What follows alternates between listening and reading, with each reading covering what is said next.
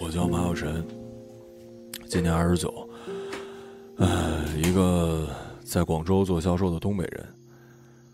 现在是凌晨两点，我刚跟二医院的心血管张主任吃完饭，唱完歌，刚回酒店。没错，我是一个医疗器械的销售。目前呢，我国的医疗器械产业已经是……说实话，各大厂子的产品都差不多，能过检就说明质量没问题，效果呢也都大同小异。既然如此，别人为什么要买你们公司的，不买别人的？决定权就在各个科室的主任手上，他们是我们的客户，我们的上帝。让他们开心了，人家才会买我的设备。所以呢，一个医疗器械的销售人，工作就是做一切让主任们开心的事儿。来来来来来来来，喝，好，好，好，敬你一杯，同时，为了销售业绩，每个月都在全国到处飞。今天早上，我刚从福建那儿回来。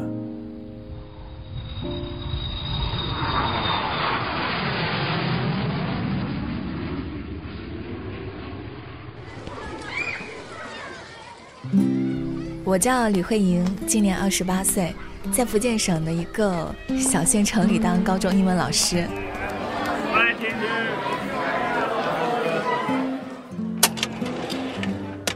像我们这样的新老师是没有选择的，就是刚进学校的时候你就必须要当班主任，然后分配到你手上的都是那种，哦，就是成绩比较不理想的班级啊，学习好的学生就会给有经验的老师带了。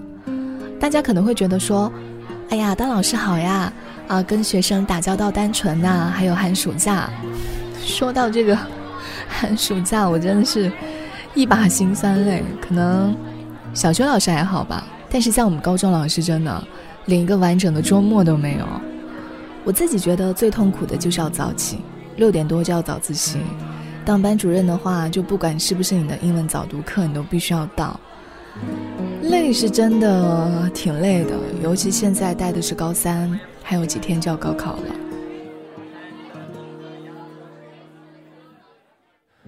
我从小学习就挺好的，尤其是理科。高考的时候发挥失常了，为了保证985的学校资格，我就选了一个冷门的专业。名校算是进去了吧，可我几乎跟我最爱的数学说再见了。所以收到录取通知书的那一刻，我一点都不开心。浑浑噩噩的就一直到了大三。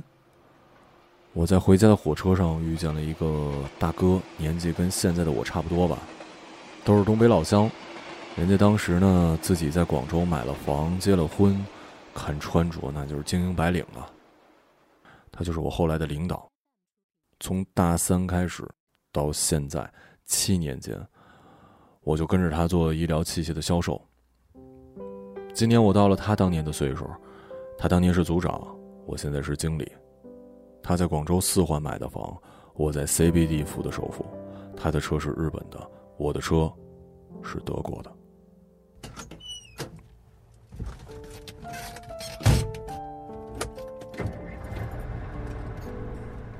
从我家开车到学校要四十多分钟吧，呃，平时呢我就是住学校宿舍里。当年毕业肯定也是不甘心留在家乡啊，所以就去广州发展了一段时间，也是在广州的一个培训学校里当老师吧。家里人就一直想我回去，就觉得说，你反正也是要当老师，你为什么不去考一个有编制的老师呢？我心里也觉得说，好像一直在广州发展不现实，又累又买不了房，没有什么归属感。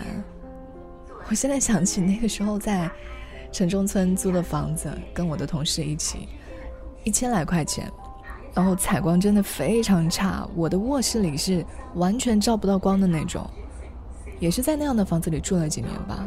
反正现在。我是不愿意住那样的房子了。后来是我，我就是爸爸生病了，所以我就想着说，哎，我要想要回家看看他，于是就干脆就辞职回去了。请零零二号就诊。当然了，我比他强的不止这些。医生告诉我，我尿酸高、血压高、脂肪肝，要我减肥。回去之后就准备考老师呗，然后就考到了我们老家市里的小县城这里，说是五年之后就有机会可以选调到市里来当老师。怎么讲呢？虽然也累，但就生活比较平淡吧。总体来说，心里还是比较安稳的。兴趣？现在我哪有时间干别的呀？不过如果可以回到过去。我倒是挺想做一个电台主持人的。但是大学的时候曾经因为太闲做过一段时间播客，不过大三之后就没弄了。我我大四的时候有去当地的电台实习过，但因为我不是学这个专业的嘛，所以毕业之后也没有想过说我要继续在这个领域里发展。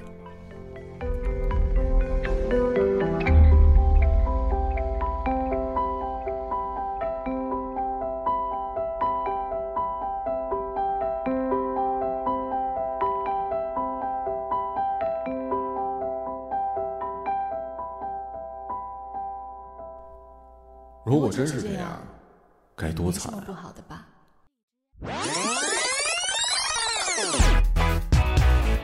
大三开始做播客的，我做播客四五年的样子。做播客已经七年了。播客给我带来了工作啊，有工作就有钱呢，有钱就有自我认同感啊。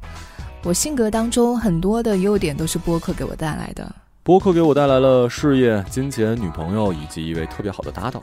我的搭档就是业务能力很强，而且非常的大方敞亮。最大的优点就是喜欢说实话。我的搭档呢，人特别美，声特别甜。我最好的朋友曾经评价，光是听女主播的声音就想跟她结婚。